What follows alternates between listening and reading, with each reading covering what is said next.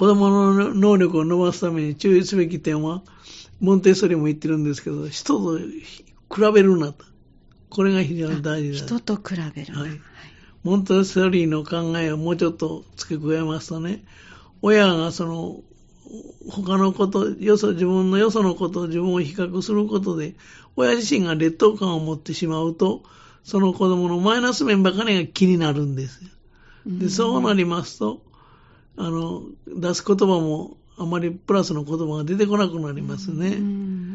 で、親がマイナス、子供の劣等感を持って子供のマイナス面にこだわり、関わりすぎますと、子供の能力は開花幸せに花開かなくなってしまいますわ。重要な点は、その、能力を引き上げるというよりも、自己肯定感を高めることが大事だと。それはあの、モンテッソーリも言ってるんです。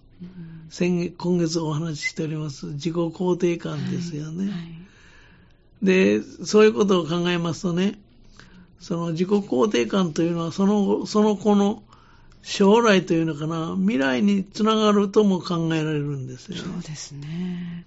どういうことかと言いますとね、自己肯定感はその子が将来いろんな難問とか問題に、困難とか問題に出くわしたときに、うん、それを乗り越える力を蓄えられる土台になるというのは、これは自己効力、自己肯定感です。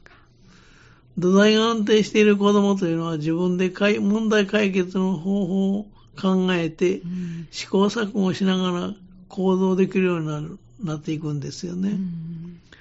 で、変化の大きい不透明な今の時代に自分らしく自信を持って生きていくためには、自己肯定感を育んでおくことが重要なんだ。こういうことだよ。だから、子供は褒めて育てようというのも、これにも多少は関係してくるんですよね。はいそのために親の接し方が次第で、子供の自己肯定感を高めることができると言われているんですよね。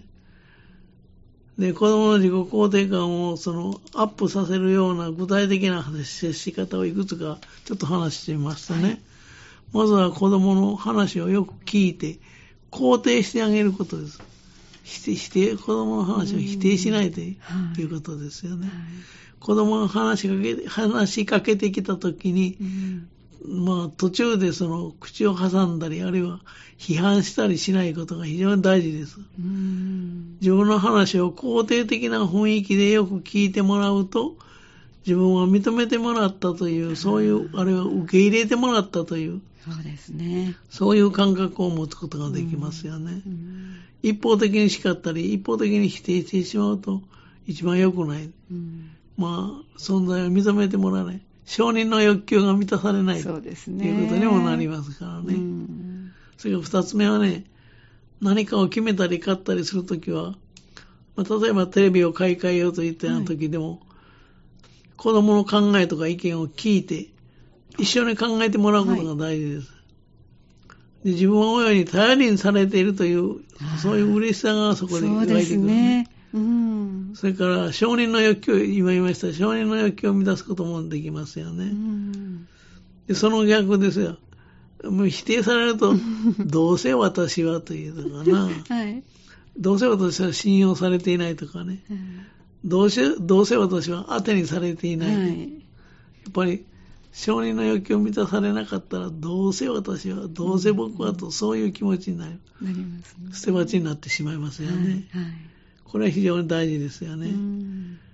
それから三つ目はね、褒めて育てると言いました。褒めることが大事です。はい、褒める、褒めるときは結果ではなくて、プロセス、過程を褒めるという。はい、なんでかと言いますとね、結果は失敗したとしても、あんたはこういう努力をした、こういう夫婦をした、これが良かったんだということにしておかないと、失敗したときに 自分はダメだと思ってしまいました。結果が。そうですね。結果を見て、あの、なんていうのかな。結果の良し悪しで褒めるか褒めないではなくて、ねうん、一生懸命やった工程を、ね、過程を。そうそうすると失敗しても、はい、自分はよく頑張ったと、うん、そうですねポ。ポジティブに捉えることができますからね。そうですね。これが非常に大事ですよ。うん、我々結果を見て、あの、ついつい言いがちですけども。はい。これはあの良くないということですよね。まあ、そんなことが言えると思うんです。でもうちょっと付け加えますとね、はい、モンテッソリーの紹介のところでも触れましたけども、他の子供と比較をしないという。おっしゃってました、ね、これも非常に大事なこと。はい、で、我が子が優れた面を持っている子供と、我が子は、じゃない、我が子よりも相手のよその子供が優れた面を持っていますと、どうしても親は劣等感を持ってしまいますわ。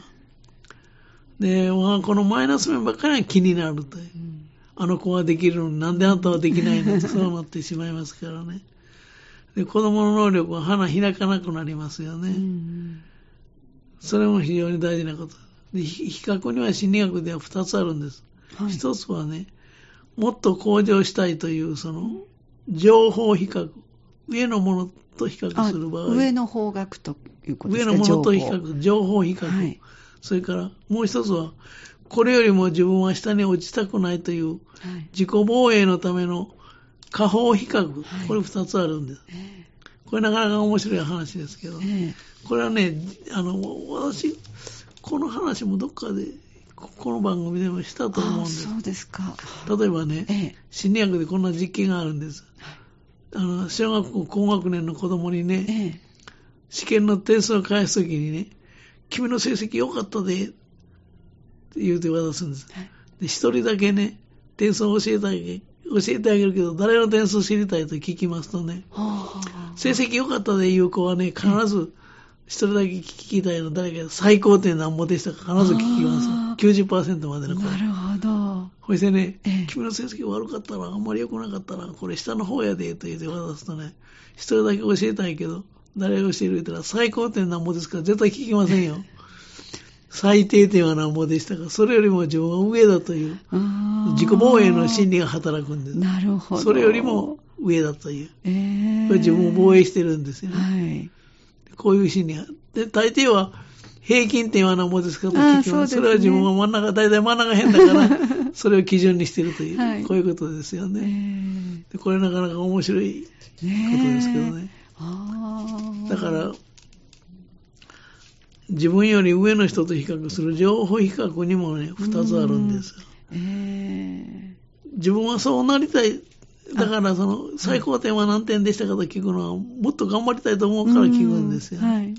だから自分ももっと頑張って最高点に近づきたいと思うために、あの、比較する場合。どのぐらいだったら最高点に届くんだろうっていうね。そうですよね。はい、で、かなりの人はね、ええ、他人と比較して自分の欠点を探し出すという方が、こういう比較の仕方もある。んです。これはネガティブな情報比較というんですけどね。はいうん、でネガティブな情報比較というのはもう、自分はダメだと思ってしまうんで、で、ポジティブな情報比較というのは、はい、すごいな、自分も真似しよう、自分も頑張る、いつか超えてみたろうと思う、えー、そういう比較ですね、えー、だから、よく気をつけないと、情報比較でもネガティブな比較にはならないようにすることが大事と言えますわ。そうですね。先週教わったその自分はやればできると思ってらしたら、うん、あのネガティブじゃない、そうそうね、情報比較になるわけですね。ポジティブな比較ができますよね。その通りですよね。えー、それからね、はい、もうあの、4つ目は、5つ目になるんかな。モンテッソリーは人と他人と比較するな。つ目です。で、5つ目はね、あの、転ばの先の杖。これは良くない。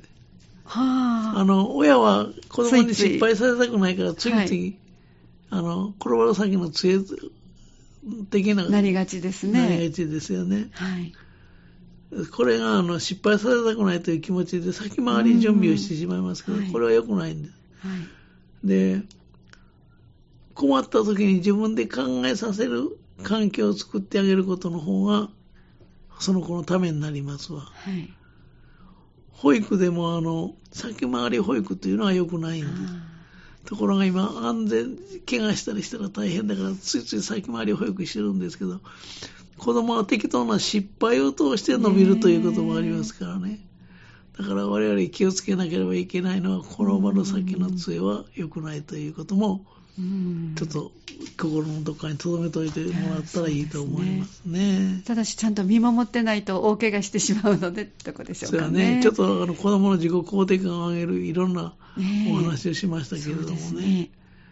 まだもうちょっとこの続きがありますので、来月もうちょっとしてみましょう。はい、あのとっても関心のあるところですので、ゆっくり詳しくお伺いできたらと思います。ありがとうございました。ではまた来月もよろしくお願いいたします。はいはい、ますお話をいただきましたのは、この時間、港川短期大学元学長、社会心理学ご専門の大前守先生でした。来月もぜひお聞きください。